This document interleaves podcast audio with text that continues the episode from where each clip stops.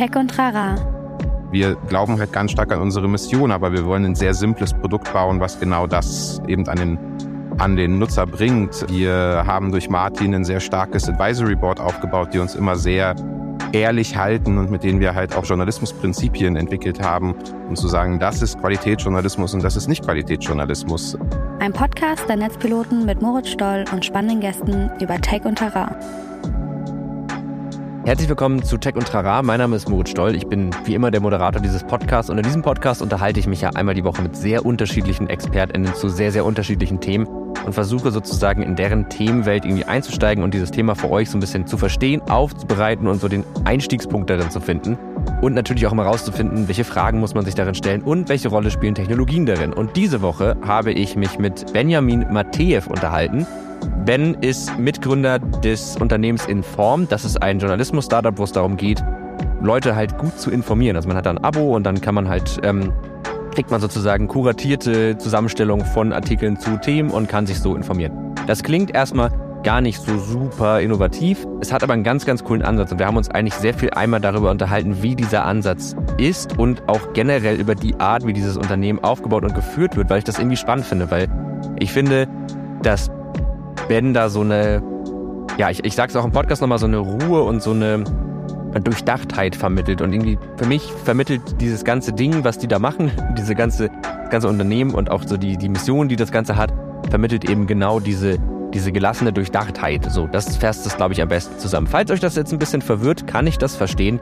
Dann würde ich sagen, hört euch die Folge einfach an. Es war wirklich sehr, sehr angenehm. Ich fand das äh, ein total sympathisches Gespräch. Es hat sehr viel Spaß gemacht. Und da wünsche ich euch jetzt viel Spaß.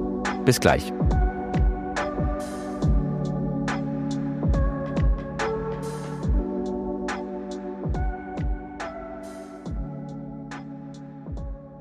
Herzlich willkommen zu Tech und Trara und vor allen Dingen herzlich willkommen Benjamin Matev. Ich weiß nicht, spricht man den Nachnamen so richtig aus? Matev? Genau, Matev, Matev, ja. Matev, okay, man, weil es sind zwei E und da wusste ich nicht, genau. geht es eher so in diese etwas holländischere, niederländischere Richtung oder eher, ist Holland? Nee, aber kommt nicht daher der Name, oder? Nee, nee, Bulgarien. Ich bin in Bulgarien ah. geboren. Okay, ja, gut, genau. genau. Ähm, ja, schön, dass du da bist erstmal. Jetzt direkt am Anfang schon mal so ein bisschen abge, abgeschweift. Ähm, das freut mich sehr. Wir sprechen nämlich heute über ähm, ja deine Firma, kann man sagen. Mhm. Ähm, eine ja. oder die Firma, die du mitgegründet hast. Und das ist ein, also die Firma heißt Informed und das ist ein, man könnte sagen, es ist eine Art Journalismus-Startup. Eigentlich trifft es das, glaube ich, sogar ganz gut, wenn ich das, ne? kann man so ja, sagen. ziemlich genau, ja. Ja, ja ziemlich, okay, das ist, das ist beruhigend.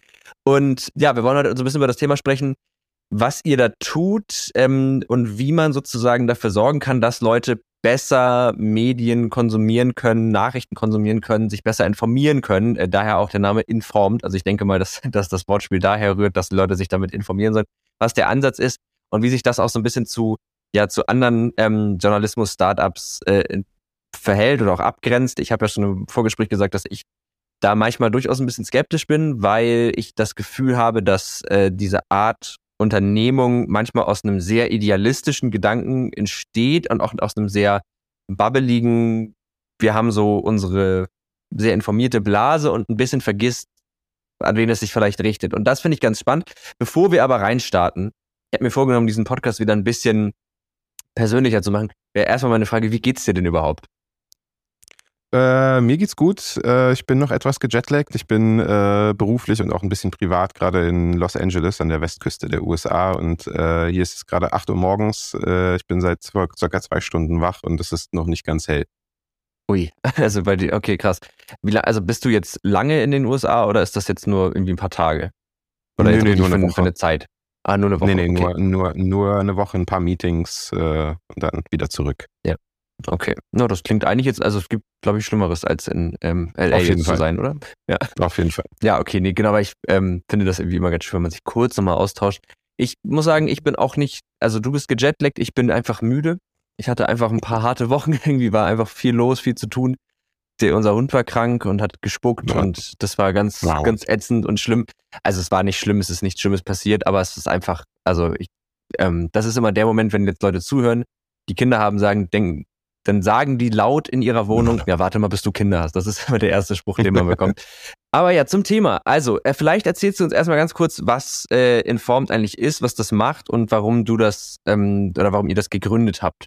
Du hast schon ganz richtig gesagt, Informed, der Name kam zustande, als mich äh, im Sommer 2020, als ich, äh, als wir mit meinem äh, Mitgründer Martin zum allerersten Mal an der Idee saßen, hat mich ein anderer Freund gefragt, wie soll sich denn ein Nutzer fühlen, äh, nachdem er deine App nutzt? Und da kam sofort das Wort Informed. Wir haben auch zwischenzeitlich mal geguckt, ob es eine andere Brand sein sollte, einen anderen Namen, aber sind immer wieder dahin gekommen, weil es sehr direkt und sehr einfach ist. Und im Endeffekt ist das auch irgendwie äh, eigentlich das Ziel. Wir wollen mehr Leute einfacher informieren, was in der Welt vor sich geht. Äh, das geschieht halt nun mal meistens durch Journalismus, durch Nachrichten.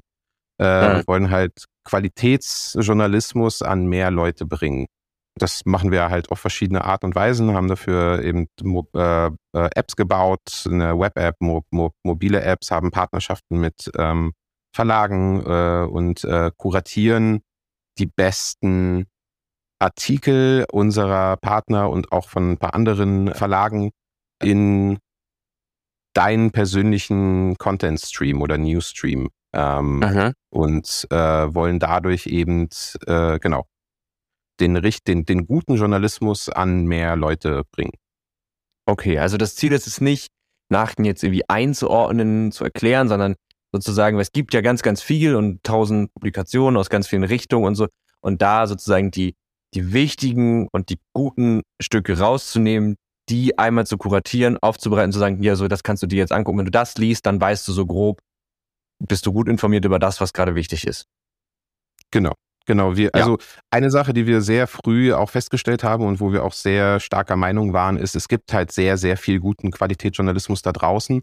Ähm, es macht keinen Sinn, jetzt zusätzlich noch neuen, äh, neue Inhalte selber zu erstellen, sondern eben mhm. äh, durch, durch durch den Wald von allem, was existiert, eben die guten Sachen rauszusuchen, rauszufischen und äh, eben an, an unsere Nutzer zu bringen. Das ist, das kommt auch so ein bisschen aus diesem ganzen, aus den letzten zehn, zehn Jahren, dem Zeitalter von Social Media, äh, immer mehr, immer mehr Doomscrolling, äh, Algorithmen, die äh, irgendwie den Nutzer eher als ähm, eher als das Produkt mitsehen, als als als den Nutzer. Und ähm, wir wollen so ein bisschen eben dieses, dieses Gefühl wieder zurückbringen. Ich habe irgendwie drei, vier Artikel gelesen, ich habe eine grobe äh, grob mir eine Übersicht gemacht, was noch in der Welt passiert ist und kann dann auch irgendwann mal sozusagen für den Tag sagen, okay, es ist genug. Ja. Ähm, ich, ja. bin, ich, bin, ich bin gut genug informiert für das, was ich will ähm, und kann dann auch so ein bisschen so ein Gefühl von ähm, äh, Zufriedenheit oder auch Accomplishment, äh, wie, wie wir das dann bei uns intern nennen, ähm, dann auch haben.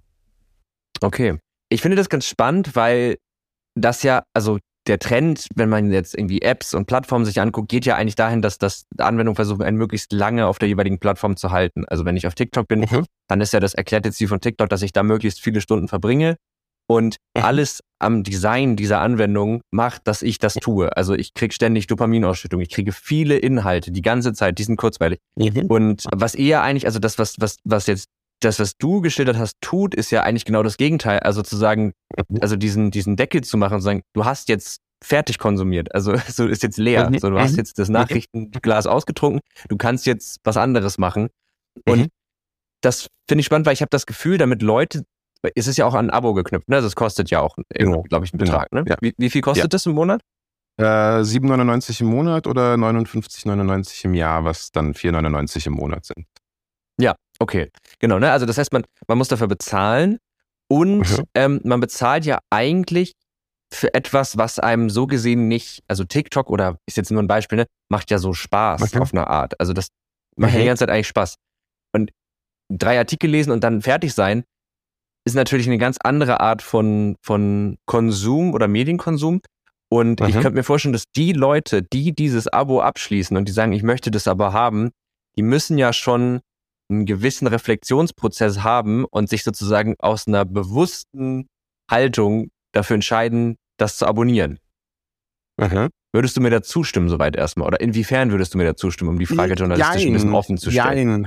Genau, jein. Äh, ich glaube, ich glaub, da spielen mehrere Aspekte mit rein. Ähm, zum einen haben wir halt äh, gesehen, und es gibt sehr viele Bewegungen aktuell auch ähm, im, ähm, im Mobile-Apps, im Digitalkonsumbereich, die sagen, dass natürlich alles, was gerade in den letzten 10, 12, 15 Jahren auch von Social Media aufgebaut wurde, gar nicht so gesund für uns ist. Also dieses wirklich ja. endlos äh, und kurze Dopaminausstöße und so, das ist, das ist insgesamt ja eigentlich gar nicht äh, wirklich gesund und der Mensch kann damit gar nicht so richtig gut umgehen.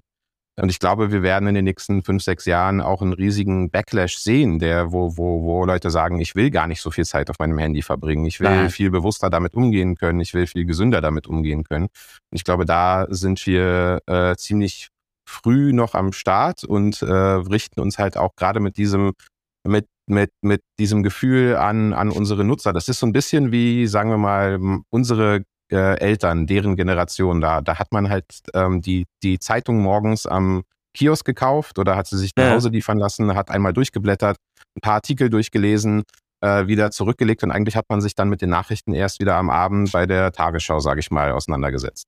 Und das ja. waren halt die zwei Berührungspunkte. Und das, äh, glaube ich, war ein bisschen gesünder als das, was wir gerade machen. Total. Und auf der anderen Seite ist es ja auch so ein bisschen die Frage, warum konsumieren Menschen eigentlich Nachrichten. Das eine ist natürlich intrinsisch so ein bisschen, sie wollen informiert sein. Das andere mhm. ist, äh, man will basierend darauf vielleicht gewisse Entscheidungen treffen. Also wie geht's dem Finanzmarkt? Was muss ich mit meinen, keine Ahnung, mit meinem Geld auf der Bank machen? Muss ich das investieren? Ja. Muss ich das anlegen? Sind die Zinsen gerade so okay, dass es auf dem Sparkonto okay ist? Also Beispiel, gibt ja auch ganz viele andere. Und gleichzeitig aber auch sind wir sehr soziale Tiere. Ähm, und was bei unserem User Research ganz früh rauskam, war, Menschen wollen Nachrichten lesen, um darüber am Esstisch mit äh, Freunden und Familie sprechen zu können.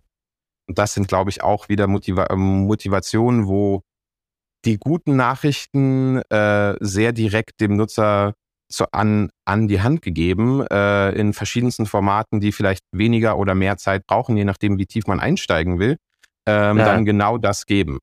Äh, und ich glaube, da sind dann wieder andere, also das sind bald, das sind jetzt zwei Beispiele für Motivation, warum Nutzer einsteigen. Ähm, das andere ist natürlich, dass wir sehr fokussiert sind auf Design, auf die User Experience und dadurch auch eine gewisse, äh, einen, einen gewissen ich, Spaßfaktor klingt jetzt vielleicht schlecht, äh, weil natürlich Nachrichten teilweise auch nicht unbedingt Spaß machen, ähm, ja. nicht immer und gewisse Nachrichten, die wir halt zum Teil lesen, dann eben nicht so schön sind.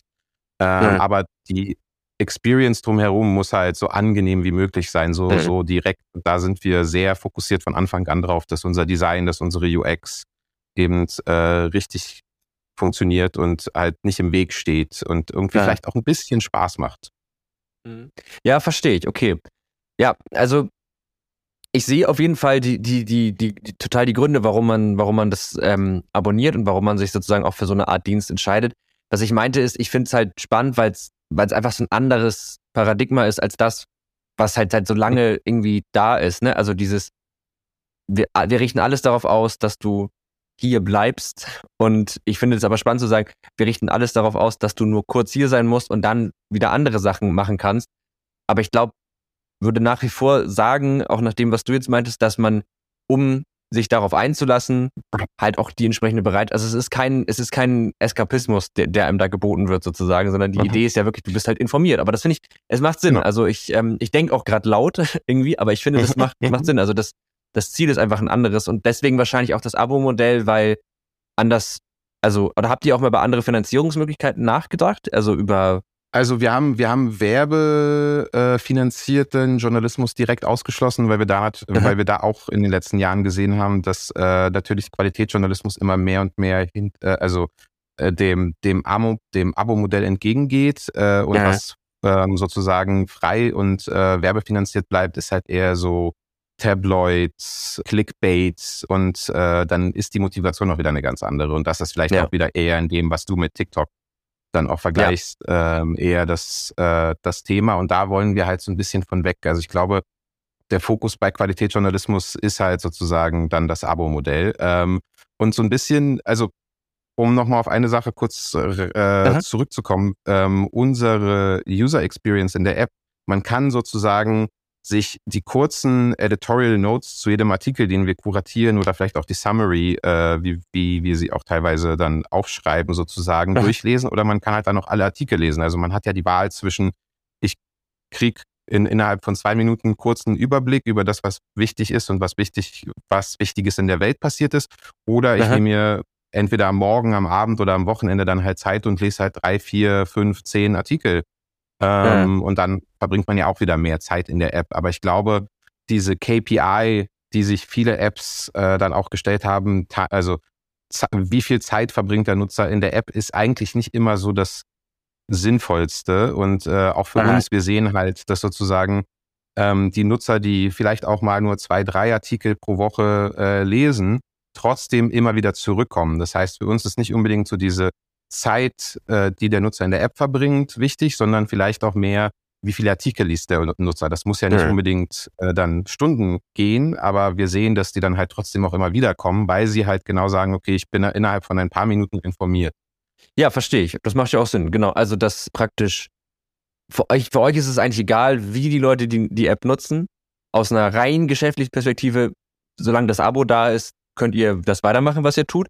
Und wenn die, und wie das Informiertsein dann aussieht für die einzelnen Personen, das ist ja wahrscheinlich, wie du gerade gesagt hast, ja auch unterschiedlich. Die einen reichen diese kurzen Zusammenfassungen, der schnelle Überblick, die anderen wollen sich so ein bisschen differenzierter vielleicht mit Sachen auseinandersetzen und können das dann tun.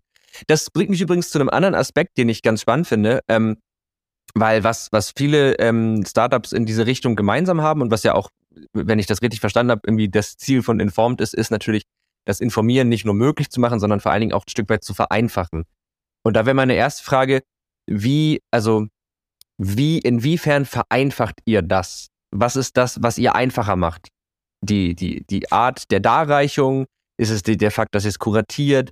Ne, also was an, an dem, was ihr tut, vereinfacht es zum Beispiel mir, mich zu informieren? Genau, also ich glaube, der Kern ist tatsächlich das Kuratieren und auch das menschliche mhm. Kuratieren, was wir machen. Das ist nicht auf Algorithmen basiert, sondern eben wirklich äh, gute, erfahrene Journalisten dahinter stecken, die eben die wichtigsten Artikel von äh, den, den, den Zeitungen und Verlagen, mit denen wir zusammenarbeiten, ähm, eben rauspicken und in einen in, in deinen Stream dann halt packen.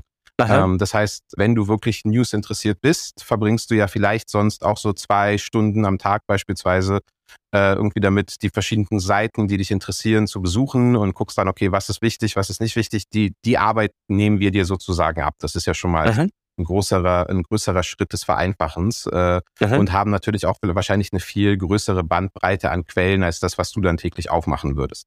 Gleichzeitig äh, experimentieren wir mit verschiedenen Formaten. Also wir haben beispielsweise ganz am Anfang damit, damit viel experimentiert, sogenannte Deep Dives zu kuratieren, wo wir drei, vier, fünf Artikel zu einem, zu einem Thema zusammenstellen und dir dazu auch eine kleine Intro geben und du dann sagen kannst, ah, okay, ich will mir zu einem politischen Thema beispielsweise verschiedene Perspektiven angucken, an, durch, durch, durchlesen und, und äh, besser verstehen. Das hat tatsächlich nicht ganz so gut funktioniert. Das war ein bisschen überwältigend. Deswegen skalieren wir das gerade so ein bisschen runter und werden auf andere Arten und Weisen in den nächsten Monaten schauen, wie wir verschiedene Perspektiven zusammenbringen. Wobei wir Aha. ja auch äh, verschiedene Verlage liberal kon konservativ schon kombinieren in unseren in unserem Daily Brief oder Stream beispielsweise.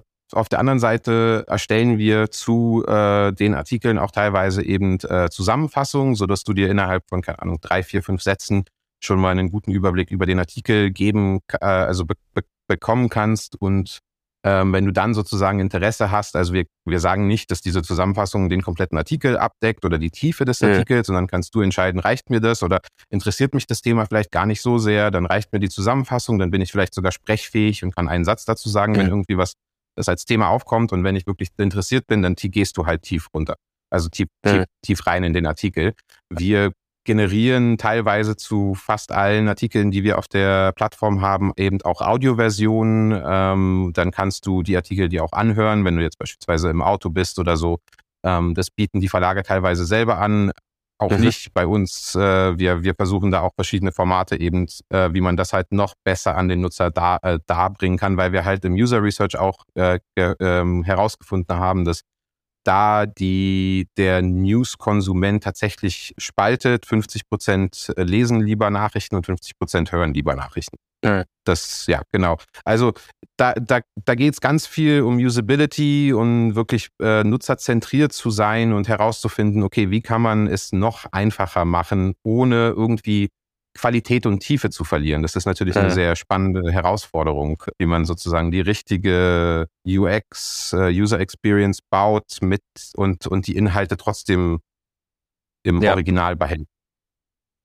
Ja, genau. Also das da, daher rührt auch so ein bisschen die, die, die Frage, weil ähm, zum Beispiel ich sage jetzt einfach, Blinkist zum Beispiel hat ja diesen Ansatz, okay, wir machen einfach von einem eine Kurzversion so und dann liest du die und dann brauchst du das Buch nicht mehr lesen. So, also zumindest ist das das, was mir das Marketing so ein bisschen verspricht, ne? Und da mhm. zum Beispiel kann man ja auch kritisch drauf gucken und sagen, ja gut, aber dieses teilweise sich auch Informationen ein Stück weit erarbeiten, auch das Verständnis davon zu erarbeiten in der Tiefe, kann ja auch wichtig sein. Aber ich finde den Ansatz ganz cool zu sagen, okay, es gibt grundsätzlich die Möglichkeit für alles davon. Also wir haben diese diese Kurzversion, weil wie du schon sagst, nicht jedes Thema interessiert einen in der Tiefe und es gibt einfach, also zu manchen Themen wo man muss, kann man auch einfach sagen, gut, das ist für mich vielleicht nicht so relevant oder es interessiert mich tatsächlich nicht oder ich mag mich damit gerade auch irgendwie, manche Dinge sind ja auch, wie du sagst, nicht immer angenehm, äh, nicht so super in der Tiefe auseinandersetzen, aber halt die Möglichkeit zu geben, sich diese, gerade bei so komplexen politischen, wirtschaftlichen Themen, das erfordert ja schon manchmal, dass man wirklich mitdenkt, nochmal, vielleicht einen Absatz nochmal liest, das wirklich versucht nachzuvollziehen. Und ich habe immer das Gefühl, dass das die Art ist, Dinge zu, da geht's halt nicht mehr nur um Informationen irgendwie aufnehmen, sondern dann halt wirklich verstehen, verarbeiten und irgendwie eigene Gedanken dazu entwickeln. Und ich finde es, also ich finde es einfach gut, wenn das sozusagen noch, noch gegeben ist. Und die Wir andere, haben halt auch nur, das, nur noch, ja. nur noch, nur noch mhm. ein, nur, nur ein Beispiel dazu. Wir haben wir haben halt auch gesehen und ich glaube, da, da kann sich dann auch jeder wieder selber drin sehen. Das ist nicht nur eine Typsache, wo du sagst, ich bin entweder so oder so, sondern das ist auch eine ja. Zeitfrage. Also äh, ja. morgens am Frühstückstisch, beim Kaffee oder auf dem Weg zur Arbeit hast du halt vielleicht nur die drei, vier, fünf Minuten, um dir kurz einen Überblick zu erarbeiten. Äh, und dann am Wochenende willst du dir vielleicht für die Themen, die dich wirklich interessieren, dann auch mehr Zeit nehmen. Also da ist dann ja. beispielsweise ähm, haben wir dann noch relativ schnell ähm, Bookmarking oder Save for Later eingebaut, sodass du sagen kannst, ja, ach, der Artikel cool. interessiert mich, den will ich mir später äh, nochmal genauer anschauen. Jetzt reicht mir kurz der Überblick und dann kann ich mir den am Samstagvormittag, wenn ich irgendwie entspannt aufstehe, dann entweder anhören oder durchlesen. Ähm, also ja. das ist das ist wieder so ein bisschen, wie kann man noch genauer auf den Nutzer eingehen und auch herausfinden, okay, also oft, oft werden Nutzertypen ja so sehr starr in eine gewisse Gruppe eingebaut, aber das ist sehr fluide, meiner Meinung nach. Ja. Und das verändert sich auch mit der Zeit und ähm, auch mit dem Thema. Und da muss man, da, da versuchen wir halt so gut es geht, drauf einzugehen. Ja, und ich finde auch, dass dieses Thema, also ich habe oft das Gefühl, dass wenn man nicht so gut informiert ist, das gibt ja auch immer Phasen im Leben, wo man da irgendwie vielleicht keine Zeit, Lust, Energie für hat, dass das gerade auch von Generationen, die wirklich mit der Zeitung aufgewachsen sind, immer so ein bisschen, ja, fast schon kritisch gesehen wird. So, ah, ne, informiert euch gar nicht mehr richtig und so. Und ich finde aber tatsächlich, dass die Ansprüche an, an das Leben, was man so heutzutage führt, zumindest so in unseren Kreisen, sind ja relativ hoch. Also du arbeitest in der Regel 40 Wochenstunden in Beziehungen tun es meistens beide zum Beispiel. Du musst einen Haushalt führen, du musst dich mit äh, Themen auseinandersetzen, mit Klimaschutz, mit Nachhaltigkeit. Das ist alles wichtig, aber es ist ja auch einfach viel. Und dass man da halt das auch, also dass, dass man so ein bisschen, finde ich, mitsieht, dass es einfach manchmal gar nicht, vielleicht auch gar nicht eine Zeitfrage ist, sondern auch oft einfach tatsächlich auch eine Bockfrage, weil jeder Mensch hat ja nur so ein begrenztes Minimum, äh, so ein begrenztes Limit an Energie und muss halt irgendwie gucken, wo teile ich das jetzt auf und vielleicht ist für den einen gerade familiär irgendwie viel los, dann fließt halt viel Energie da, da rein, vielleicht ist für den anderen gerade irgendwie im Job äh, viel los und dann fließt Energie da rein und wenn man dann halt sagt, okay, das informiert sein und grundsätzlich wissen, was in der Welt passiert, kann man aber halt irgendwie auch verkürzen, so auch in dem Maß, wie es für einen relevant ist. Also keine Ahnung, ich, jemand, der gerade frisch ein Kind bekommen hat, für den ist vielleicht gerade voll egal, was in irgendwelchen anderen Ländern passiert ist, weil der Lebensfokus gerade so doll da ist und trotzdem kann es aber ja nicht ganz, also kann es ja auch gut sein, ein grobes Gefühl dafür zu behalten, was passiert gerade so in der Welt. Und wenn das dann halt in drei Minuten erledigt ist und nicht irgendwie immer, ne, Zeitungen sind ja auch wirklich umständlich. Das ist also ein ganz kurzer Themensprung, aber auch nicht, also das Format. Also ich glaube, also ich, also ich, also ich glaube, da sind mehrere Punkte. Ich glaube, unsere, unsere Welt ist also ich glaube, die Welt war schon immer sehr komplex, aber die Nachrichten, die vielleicht unsere ja. Eltern erreicht haben, waren ein bisschen weniger. Das heißt, wir kriegen halt auch viel mehr mit. Deswegen haben wir vielleicht auch das Gefühl, dass es der Welt schlechter geht als denn je, obwohl ja. es statistisch gesehen teilweise sogar andersrum vielleicht ist, mal Klimawandel ja. abgesehen. genau, und also ich bin, ich bin tatsächlich auch eher persönlich der der faule Nachrichtenleser, sage ich mal. Äh, ich auch. Das, das, da, da, da, da kam auch so ein bisschen die Idee mit meinem Mitgründer Martin, als wir da im Sommer 2020 dann angefangen haben, auch an den Formen zu arbeiten, weil Martin war für mich immer so ein bisschen der, der Algorithmus, der mir eine Zusammenfassung gegeben hat. Ich bin immer ja. zu Martin gegangen und meinte, okay, was ist denn jetzt eigentlich, jetzt mal hier Beispiel, was ist eigentlich mit den äh, Waldbränden in Kalifornien passiert? Weil irgendwie ist es von der ersten Seite der Zeitung runtergefallen. Mich als interessiert, ja. weil ich die Freunde habe und irgendwie äh, war ich vielleicht auch ein Tick zu faul, um genauer im Netz zu suchen oder auf irgendwelchen Seiten danach zu suchen. Und dann war es irgendwie, keine Ahnung, auf Seite 5 oder auf Seite 10 nochmal so eine kleine Randnotiz.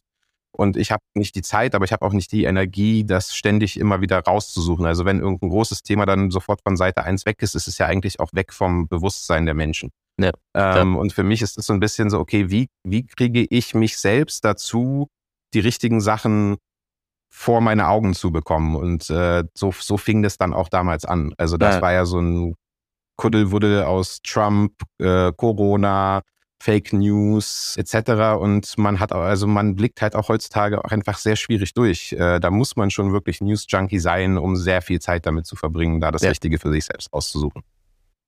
Genau, und ich glaube, es gibt so ein paar Leute, die interessiert es einfach so intrinsisch, also aber auch gar nicht die News, also phasenweise, glaube ich, gibt es immer mal so News, die uns interessieren. Also bestes Beispiel war Corona, da hat, glaube ich, jeder eine Zeit lang ziemlich viel gelesen, weil es irgendwie so, es hat dann so doll betroffen.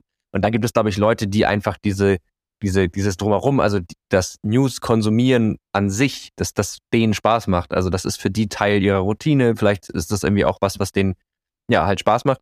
Und ähm, ich habe noch eine Frage im Kopf und zwar, ähm, jetzt habe ich gerade mich ein bisschen selbst verfranst hier, aber egal.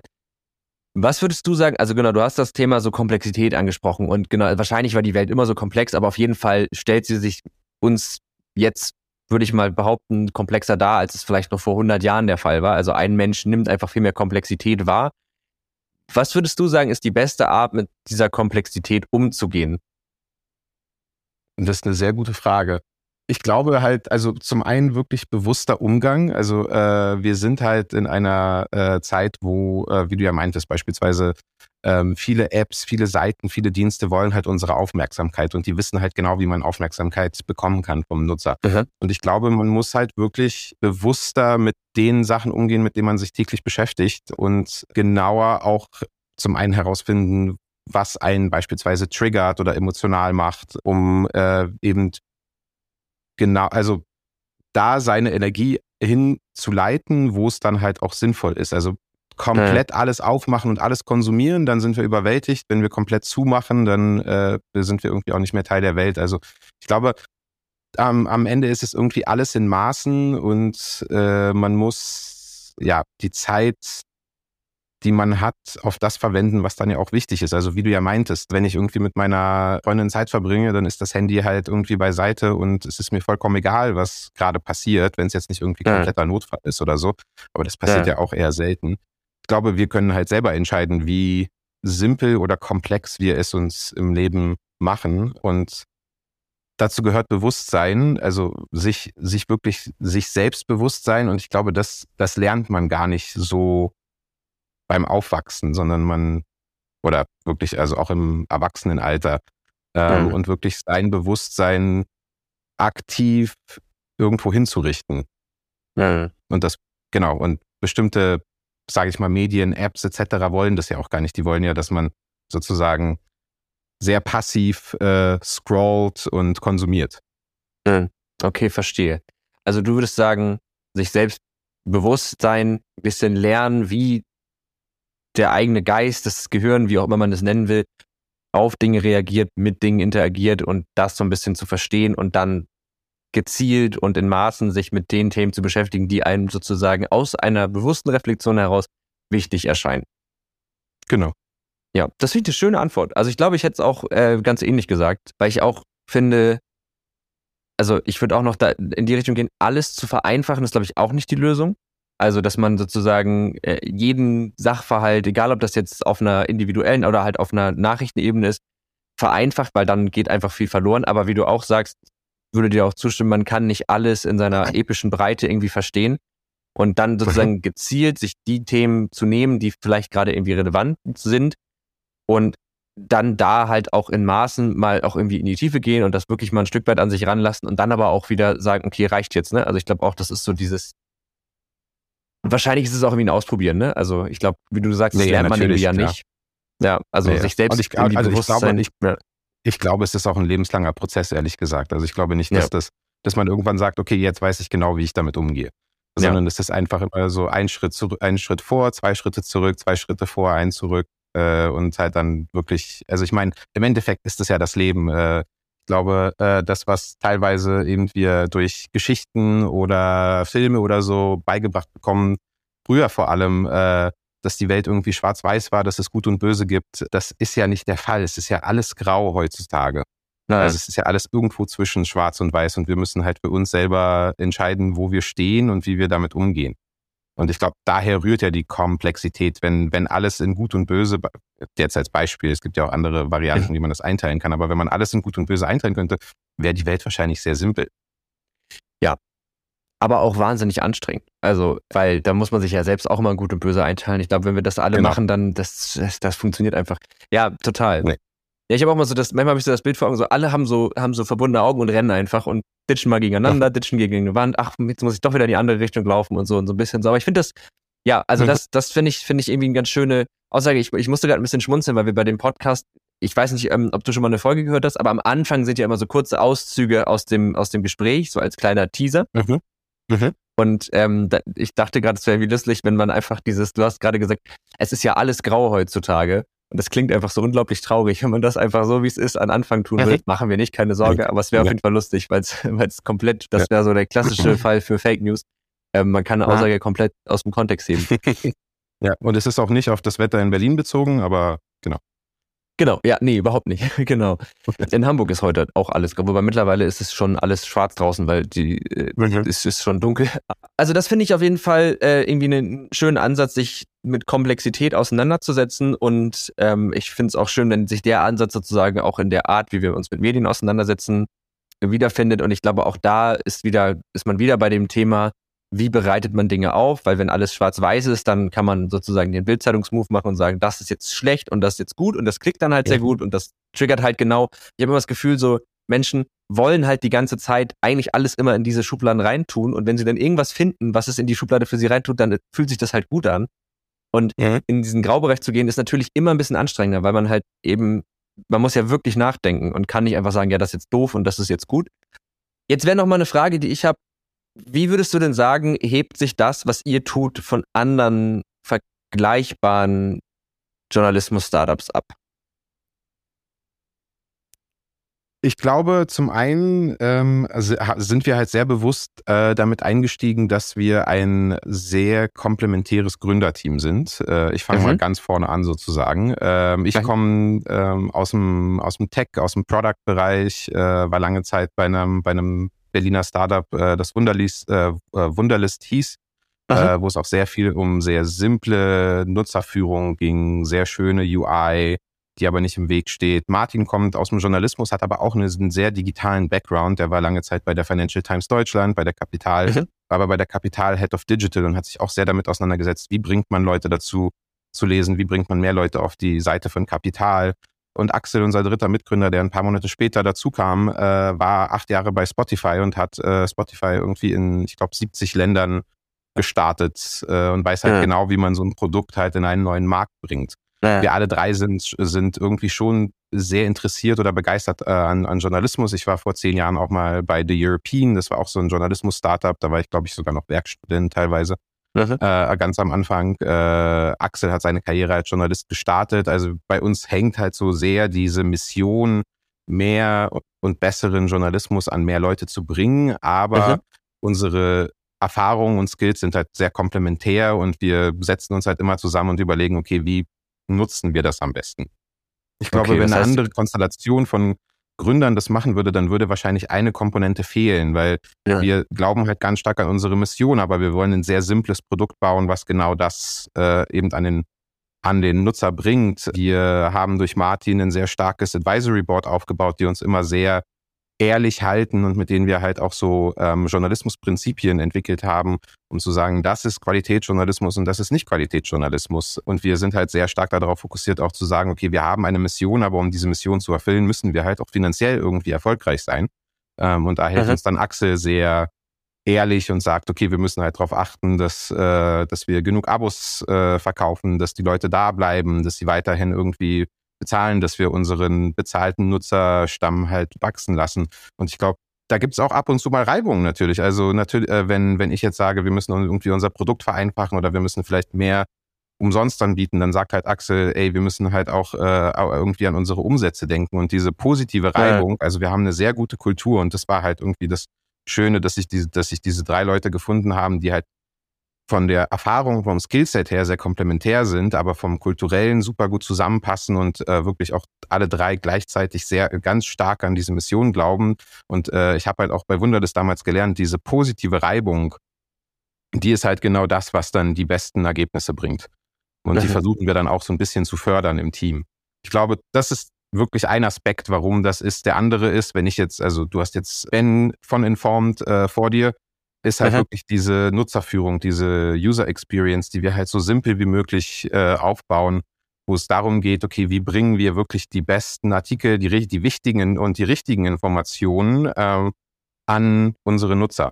Ähm, und das ist ja. für mich, glaube ich, so im Kern das Wichtigste. Ähm, diese, also wirklich eine einfache App, die am Ende in sehr schneller Zeit dem Nutzer ein Gefühl gibt, ah ja, jetzt bin ich besser informiert. Mhm.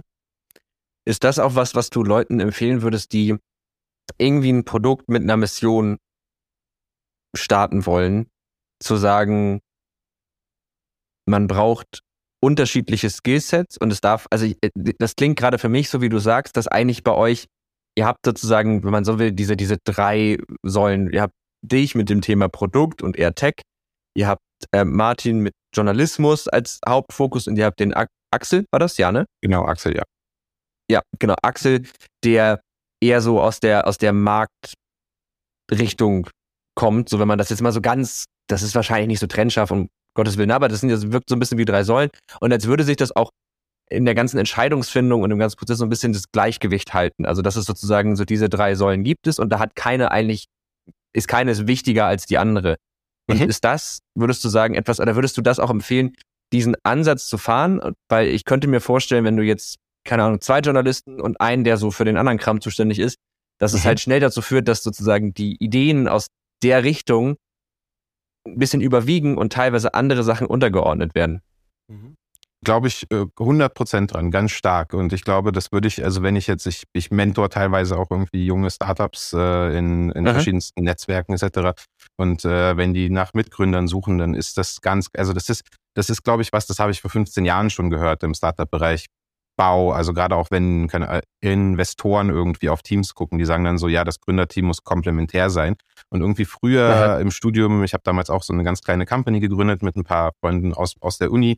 Und da haben die uns das auch gesagt, er versucht halt irgendwie ein Team aufzubauen, was sehr komplementäre Skillset hat. Und wenn so, ja, ja, klar, passt schon, wir mögen uns, wir sind befreundet, das wird schon irgendwie funktionieren es hat okay funktioniert, aber man hat halt gemerkt, okay, uns fehlen links und rechts irgendwie Skills, Erfahrungen etc. Und irgendwie sind wir alle sehr gleich in dem, wo unser Fokus mhm. und unsere Erfahrung ist, weil wir alle dasselbe auch studiert haben in dem Moment. Ähm, mhm. Und das ist, das ist für mich, also ich muss sagen, kulturell ähnlich, Skillset komplementär ist wirklich die perfekte Kombination, um sowas ja. äh, zu starten und auch zu versuchen, erfolgreich zu machen. Ja, kann ich mir vorstellen, weil man hört das ja dann noch oft, dass sich irgendwie Unternehmen keine Ahnung, dann merken die, oh, und da fehlt uns was, dann holen die sich so jemanden rein, der dann das voll mitbringt. Also das, der ist voll gut ins Held, aber den, den oder die juckt dann vielleicht die Mission oder so die Kultur gar nicht, sondern das ist dann das ist der Klassiker. Wir holen uns jetzt hier so, einen, ne, so diesen, diesen ein bisschen konservativen so Sales Bluthund rein, so der verkauft alles und aber ne und, und das funktioniert irgendwie dann gar nicht, weil dann auf einmal die ganze Firmenkultur überhaupt nicht damit zusammenpasst ja. Und es macht für mich irgendwie Sinn. Ja, okay, verstehe. Hm. Total. Ich bin auch, ich bin auch beispielsweise immer sehr vorsichtig, dann so einen hochrangigen Manager von einer anderen Company reinzuholen. Äh, ich würde viel lieber jemanden aus den eigenen Reihen, in Anführungszeichen sozusagen, für eine mhm. höher gestellte oder andere Rolle im Team äh, rekrutieren, ja. weil die natürlich auch schon länger dabei sind und äh, man natürlich ja. auch eine ganz andere Motivation hat. Und wenn man irgendwie, keine Ahnung, einem, einem Softwareentwickler sagt, du bauen dich jetzt in den nächsten ein, zwei Jahren darauf hinaus auf, dass du Head of Engineering oder CTO oder VP Engineering oder so wirst, dann ist die Motivation mhm. bei dem oder bei ihr ganz anders. Das ja. ist, das, das habe ich schon sehr oft gesehen in meiner Karriere als Teamlead oder Gründer. Ja. Hättest du so ein Unternehmen vor, ich weiß nicht, vor 2020 oder vor zehn Jahren, hättest du das so gründen können? Weil das wirkt für mich alles sehr auf eine, auf eine gute Art und Weise zufrieden und ruhig. Also ich, ich meine, du wirkst jetzt auch als, als Typ so, also als ausgeglichen und ich habe das Gefühl, dass sowohl die Mission als auch so die Art, wie du über diese Unternehmung sprichst und wie du die denkst, das wirkt für mich ausgeglichen. Hättest du das vor zehn Jahren so gekonnt? Oder, oder die. Ich glaube schon, dass da viel Erfahrung mit drin ist. Also ich würde mich wahrscheinlich schon eher als ruhigeren, ausgeglicheneren Menschen oder nee, andersrum. Ich glaube, die Leute um mich herum würden mich als sehr ruhigen, ausgeglichenen Menschen ähm, beschreiben. Ich glaube, innerlich bin ich schon noch äh, bei sehr vielen Situationen auch sehr nervös und Aha. unruhig und äh, mache mir schon sehr viele Gedanken, aber nach außen hin, glaube ich, zumindest ist das das Feedback, was ich von vielen Leuten bekomme, bin ich schon sehr entspannt und sehr ruhig. Äh, ich glaube, das hilft Aha. auch in vielen Situationen, gerade als äh, CEO und als Gründer. Aber ich glaube schon, also in den letzten zehn Jahren habe ich sehr, sehr viel Erfahrung äh, eingesammelt, wie man Produkte baut, wie man Teams leitet. Ja. Ich glaube, das war schon sehr wichtig, um jetzt auch richtig gründen zu können. Ich glaube, hätte ich ja. sowas vor fünf Jahren gegründet, würde die Firma auch ganz anders sehen. Also damals, als ich irgendwie bei Wunderlist eingestiegen bin, waren wir halt alle in Berlin. Jetzt sind wir irgendwie alle ja. in Europa verteilt und remote first, weil die erst, der, der erste Monat, den, wo wir offiziell als Inform zusammengearbeitet haben, war Januar 21. Da war Deutschland im, im tiefsten Lockdown. Da ging, also da konnten ja. wir uns nicht treffen, selbst wenn wir wollten. Und dann fing es halt so an, dass man natürlich auch außerhalb von Deutschland nach Leuten geguckt hat. Ja. Ja, war, war auch eine scheiß Zeit. das kommen gerade die Flashbacks wieder hoch. Würdest du denn sagen, dass dieses, dieses Remote First, dass das auch bedingt, dass eine Kultur sehr viel definierter sein muss und sehr viel durchdachter? Ja, auf jeden Fall. Du musst sehr viel proaktiver kommunizieren, planen, strukturieren. Also jetzt nicht Hierarchien und konzernartige Strukturen, sondern du musst halt sehr viel proaktiver keine Ahnung, wir nutzen Slack als Hauptkommunikationsmittel. Äh, du musst halt sehr viel proaktiver irgendwie mit Leuten reden, One-on-Ones äh, organisieren, darauf eingehen, wie die sich fühlen. Äh, wir haben beispielsweise teilweise vereinzelt einen Entwickler in Portugal sitzen, eine Entwicklerin in Griechenland sitzen. Wie geht's denen? Weil sonst bist du halt natürlich einmal durchs, durchs Office gelaufen und wenn einer gefehlt hat, rufst du halt an und sagst, bist du krank, geht's dir nicht gut, brauchst du irgendwas? Ja. Oder wenn's, wenn man irgendwie sichtlich dann sich mit jemandem im Office zufällig oder zufällig einfach unterhalten hat, in der Kaffeeküche oder wo auch immer, beim, beim Vorbeigehen, das kannst du ja natürlich jetzt so nicht. Das, da, muss, da muss viel mehr proaktiv passieren, du musst irgendwie strukturieren. Wir setzen uns einmal die Woche alle zusammen und reflektieren oder schauen uns an, was die verschiedenen Teams gemacht haben, weil teilweise, keine Ahnung, die die äh, Journalisten bei uns oder also die Editors bei uns, die die Artikel kuratieren, die sind jetzt nicht immer im Slack-Channel der Designer drin und wissen teilweise halt nicht ja. immer konkret, was da passiert. Und dann machen wir halt einmal die Woche einen All Hands oder eine Retrospektive, wo dann alle Teams einfach mal präsentieren, was die die Woche über geschafft haben. Das kann man dann auch zelebrieren, feiern, irgendwie stolz auf sich sein, auf die anderen sein. Und ja. wir müssen dann halt auch teilweise eben Offsites planen, dass wir uns ein, zwei Mal im Jahr wirklich auch in Persona treffen, was wir dann auch 2021 im, im, zu, zu, Weihnachten auch wieder verschieben mussten, weil dann kam auf einmal doch wieder eine neue Welle dazwischen. Und dann muss ja. man sich irgendeine Alternative online überlegen. Also es kommt, du hast natürlich einen viel größeren Pool an möglichen Leuten, die du anstellen kannst, weil du natürlich viel breiter guckst Aha. als in einer Stadt. Aber du hast sehr viele Herausforderungen, was Kultur, Strukturierung und auch teilweise einfach nur ganz äh, banale logistische Prozesse oder rechtliches oder so angeht. Ähm, das ist ja. schon, äh, also es kommt mit Vor- und Nachteilen, so wie alles im Leben. Okay, genau. verstehe. Ja. Diese Art Unternehmung ist ja, das habt ihr euch ja so nicht ausgesucht, sondern das ist ja, nehme ich an, einfach dadurch entstanden, dass es halt zu der Zeit nicht anders ging. Also es war ja, glaube ich, nicht geplant, dass ihr jetzt ein Remote First Unternehmen werdet, sondern ihr habt es halt in der Zeit gemacht, wo das eigentlich so die einzige Option war. Liege ich da richtig in der Annahme? Ja, ja, doch. Ich würde schon so sagen, wobei ich auch sagen muss, äh, ich glaube, ein, ein, ein, ein Engineering-Team aufzubauen heute ist halt schwieriger, wenn man sagt, wir heiern nur in einer Stadt. Das heißt, ich glaube, da haben wir nicht ja. nur sozusagen wegen Corona gesagt, wir gucken äh, links und rechts, sondern auch einfach durch, durch den Arbeitsmarkt sozusagen uns so ein bisschen bedingt. Mhm, ja. äh, genau. Stimmt. Also, also ich glaube, ja. ich glaube, das ist halt einfach ein Trend, der sich jetzt so entwickelt hat, auch in den letzten zwei, drei Jahren. Inwiefern würdest, würdest du sagen, dass diese Art, eine Firma aufzubauen, einer, einer Unternehmung generell etwas Gutes tut? Also unabhängig davon, dass es nicht anders geht, sondern ist das, ist das, würdest du das jetzt, Stand jetzt, in einem klassischen Aufbau mit, okay, wir sind in der Regel im Office und wir gucken auch, dass wir zumindest in der Regel eher in einem Umkreis Leute einstellen, dass wir uns regelmäßig sehen können. Würdest du, wenn du dich jetzt frei entscheiden könntest, das vorziehen oder würdest du, wenn du dich komplett frei entscheiden könntest, wieder sagen, egal, ganze Welt ist aus allen Ländern völlig egal, mit den dazugehörigen Herausforderungen? Weil meine Idee wäre jetzt, ich erkläre noch kurz, wie ich auf die Frage komme, dass meine Vorstellung wäre, dass das, was ihr jetzt gemacht habt, vielleicht auch wieder stellenweise anstrengender war, weil es einfach viel zu definieren gibt gleichzeitig das aber dafür gesorgt hat, dass ihr eben diese Kultur so ausformuliert habt und so durchdefiniert habt, dass ihr sie jetzt eben auch entsprechend leben könnt und das vielleicht nicht getan hättet, wenn das einfach so nicht nötig gewesen wäre. Ich würde es, glaube ich, wieder machen. Ich würde äh, ich würde vielleicht gucken, wir, wir sind jetzt halt ganz natürlich dahin gekommen, dass wir sozusagen zwei größere Hubs haben. Also wir haben so acht Leute in Berlin und wir haben sechs Leute in London und der Rest ist halt in Europa mhm. verteilt. Ich glaube, mhm. gerade für uns, und das ist lustigerweise dann ja auch wieder fast äh, so ein bisschen, ähm, also das haben wir jetzt gerade wieder äh, stat, stat, statistisch bei uns im Team erhoben.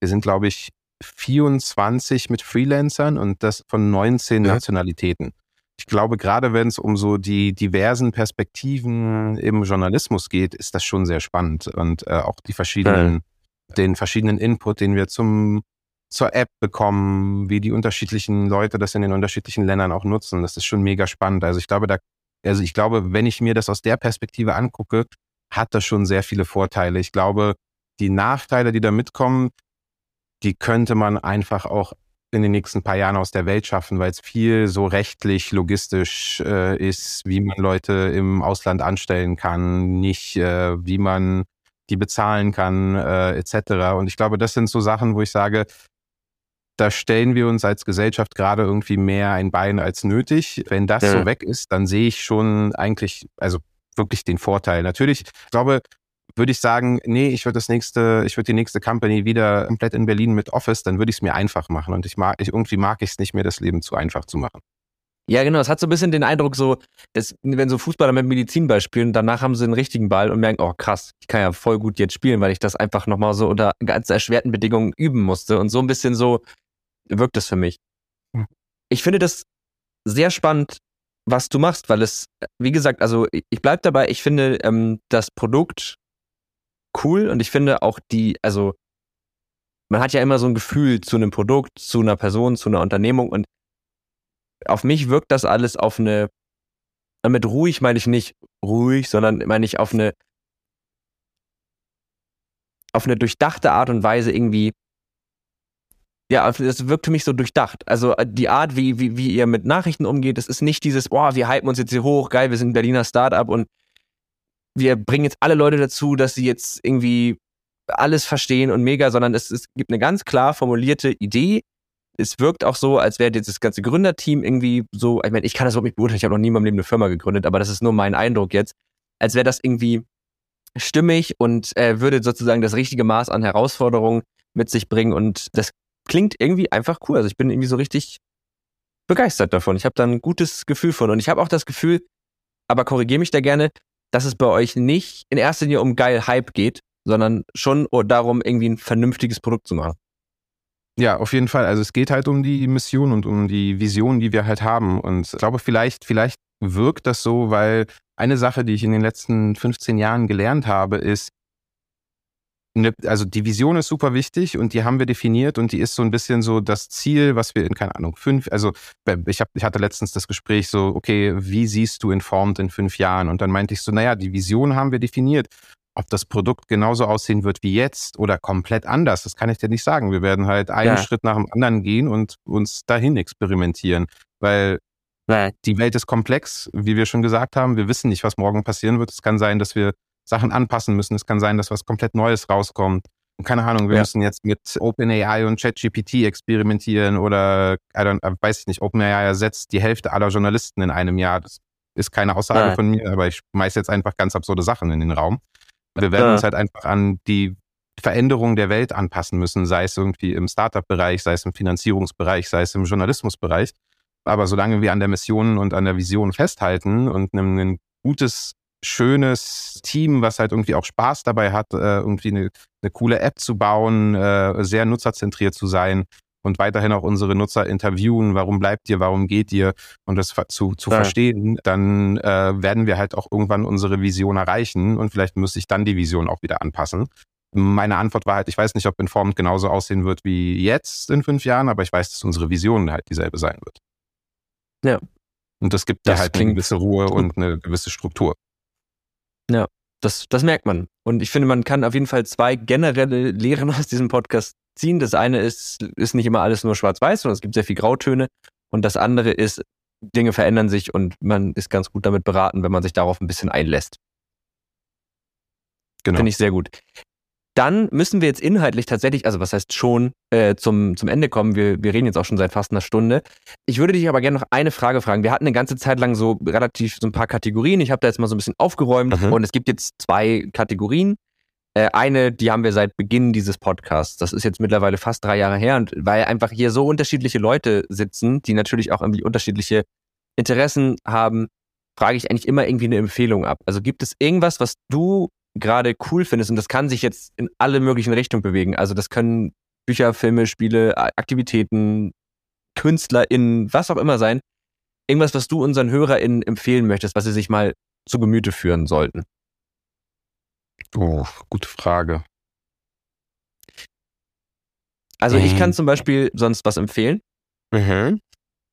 Dann kannst du noch ein bisschen, bisschen nachdenken. Ich habe jetzt gestern auf Netflix angefangen, die Serie Breakpoint. Oder das ist eine Doku-Serie, da geht es um Tennis. Mhm. Und das finde ich irgendwie abgefahren. Also ich habe, ich bin nicht so der Sportgucker eigentlich. Eigentlich interessiert mich das nicht so sehr. Aber mhm. ich verstehe total, warum man sich das anguckt, weil es sehr, wie soll ich sagen, das ist, ist sehr viel mentaler Sport und es sind halt Leute, die eigentlich permanent damit beschäftigt sind, mehr zu tun als gut für sie wäre, so auf eine Art. Und es ist irgendwie einfach faszinierend, also wie auch diese Matches hm? funktionieren und so. Und ich finde, diese Dokumentation fängt das ganz cool ein. Und das, ich fand das echt sehr interessant und ich habe jetzt irgendwie zwei Folgen gesehen und das würde ich jetzt einfach mal so, ohne den Rest gesehen zu haben, schon mal empfehlen. Werde, werde ich mir auf jeden Fall angucken. Mir ist auch was eingefallen, vielleicht sogar ganz passend äh, zu unserem, mhm. zu, zu unserer letzten Stunde. Ich bin seit einem Dreivierteljahr wieder fast komplett auf analoge Fotografie um, äh, um, umgestiegen. Auch cool. so ein bisschen wieder Thema Verlangsamung, äh, bewusster mit äh, Dingen umgehen, nicht irgendwie 50 Mal dasselbe Bild machen auf dem Telefon. Und ich ja. finde es total faszinierend, wieder irgendwie äh, einen Film einzulegen, auf äh, nicht, nicht, nicht zu wissen, wie das Foto wird. Teilweise ist, ist die Kamera, die ich benutze, hat noch nicht mal einen Autofokus, sondern man muss, man muss manuell fokussieren und dann irgendwie Drei Wochen später sieht man, wie die Bilder rausgekommen sind. Ja, ist auch, glaube ich, ein Riesentrend auf TikTok, aber das hat nichts damit zu tun, wie ich das entdeckt, wieder entdeckt habe. Aber ja, finde ich sehr gut. Das finde ich auch eine gute, gute Empfehlung. Habe ich auch mal überlegt, aber ich habe schon nicht so gerne digital fotografiert und dann dachte ich, naja, warum sollte ich jetzt dann analog fotografieren? Dann die zweite Frage und die ist auch sehr viel schneller zu beantworten. Wenn du dir irgendwas, wenn du jetzt irgendwas erfinden könntest, ohne Einschränkungen hinsichtlich Geld und sagen wir mal so, auch technologisch gibt es da eigentlich kaum Hürden. Also das heißt, du kannst so machen mit dem Fingerschnipsen und du kannst sozusagen irgendeine Erfindung auf diese Welt bringen. Welche wäre das? Ich glaube tatsächlich, äh, ich weiß nicht, ob das jetzt die coolste Antwort ist, aber ich glaube tatsächlich diese nukleare Fusion, äh, die halt endlos Energie erzeugen kann. Ich glaube, das würde sehr viele Probleme auf unserer Welt äh, beseitigen. Das ist das ist, das, ist das Erste, was mir jetzt also, in den Sinn kommt. Ja, finde ich gut. Also das also äh, praktisch einfach unendlich Energie und kein Abfall dabei. Genau, das, das ist so ja so, so, so, so wie die Sonne Energie produziert. Das versuchen wir ja gerade Was nachzubauen. Das andere ist ja Atome spalten und dann äh, wird auch Müll produziert mhm. und bei der Fusion äh, wird halt sozusagen eigentlich, glaube ich, nur Wasserstoff oder so. Ich bin jetzt nicht der Experte, aber Wasserstoff genommen und irgendwie mhm. zusammengemacht und dadurch entsteht auf einmal Energie und wir sind fast, also wir sind Okay. anscheinend sehr nah dran mit ein paar Experimenten, aber glaube, äh, sehr viel Leid auf der Welt würde weggehen, wenn es endlose Energie gäbe. Wobei Menschen aus allem auch Kacke Genau. machen können. Also auch Deswegen, also ne, das- der, Genau, klar. Deswegen, deswegen ist Ja, ja, also deswegen nee, ist die das Frage so spannend, weil klar, also du kannst, äh, du, also die Erfindung selbst ist ja nicht das, äh, das Gute oder das Böse oder das Gute oder das Schlechte, Ja. sondern wie man damit umgeht. Wenn wir dann den Zugang dazu beschränken, dann ist es ja auch wieder keine endlose Energie. Aber irgendwie, äh, genau. ich bin, ich bin, äh, mein Leitsatz im Leben ist vorsichtig optimistisch zu sein. Ja, schön. Das finde ich, finde ich eine schöne Antwort. Oder zwei sehr schöne Antworten. Wir packen natürlich die Empfehlungen in die, in die Shownotes rein. Ähm, dann könnt ihr euch die nochmal noch mal angucken, falls ihr sie jetzt schon wieder vergessen haben solltet. Und von mir aus war es das dann auch für diese Folge. Die Frage ist, möchtest du noch irgendwas loswerden? Dann wäre jetzt nochmal eine Möglichkeit. Ansonsten kannst du dich einfach verabschieden. Nee, äh, nee vielen Dank. Äh, hat super Spaß gemacht. Bin sehr gespannt aufs Ergebnis. Vielen, vielen Dank. Mir hat es auch sehr viel Spaß gemacht. Ich fand, das war eine sehr angenehme Folge. Ich habe viel gelernt. Wir packen natürlich auch den Link zu Informed unten in die Shownotes, dann könnt ihr euch das Ganze auch nochmal angucken. Und dann danke ich dir, Ben, dass du da warst und ich danke euch dafür, dass ihr zugehört habt. Und wie immer gilt, wenn ihr diesen Podcast unterstützen wollt, dann macht das natürlich gerne, indem ihr uns folgt und indem ihr uns eine Bewertung dalasst auf iTunes, Spotify oder auf anderen Podcatchern eurer Wahl. Und falls es Anregungen, Fragen oder Kritik gibt, dann schreibt uns gerne an techundtrara.netzpiloten.de oder auf Twitter entweder an @techundtrara oder an mich direkt at der Smartiman ist mein alter Gamername und irgendwie habe ich den lieb gewonnen und meine Social Media Kanäle wieder darin umbenannt. Da genau erreicht ihr uns und dann wünsche ich euch jetzt noch eine schöne Woche oder was auch immer, je nachdem, wann ihr das hört und dir natürlich auch die Ben, dir wünsche ich wahrscheinlich jetzt erstmal ein schönes Frühstück. Ich weiß nicht, ob du schon was gegessen hast. Ansonsten, ähm, genau, Gutes in den Tag starten und dann hören wir uns hoffentlich bald. Supi. Vielen Dank.